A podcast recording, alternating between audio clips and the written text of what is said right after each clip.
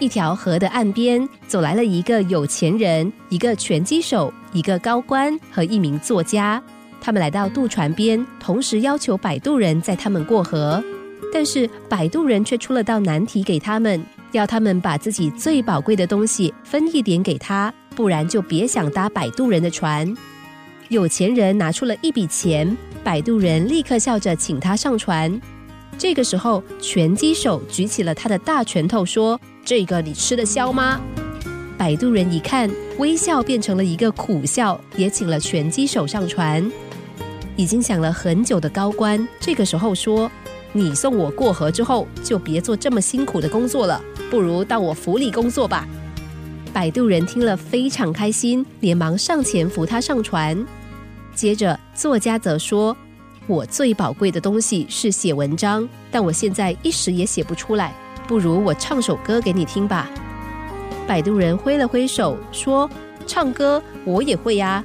如果你什么都没有，唱首歌也行。只要你唱得好，就送你到对岸去。”作家清了清嗓子，接着便唱了起来。但是他还没有唱到一半，便被摆渡人打断说：“你唱这什么歌啊？真难听。”说罢，摆渡人便离了岸。作家呆坐在岸边，只见暮色越来越浓了，不禁想起等在家里的妻儿，还期待着他手中要来的米。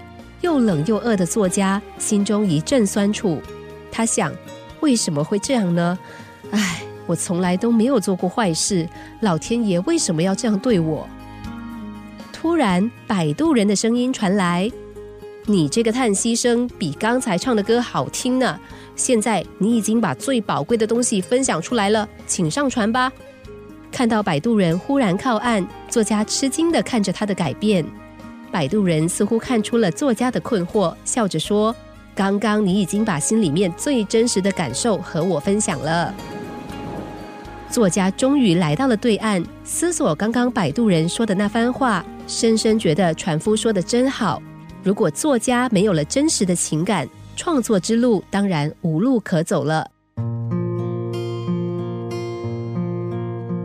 看似不同的分享方式，其实有着共同的特质，那就是故事中的人物都将身上最真实的东西分享给摆渡人，像有钱人的金钱、拳击手的拳头、高官的权力，以及作家创作时的真情。那么对你来说，什么才是你生命中最宝贵的东西呢？是钱，是文字，还是健康，或是情感？渡是为了跨越到另一个境地，所以等着人渡。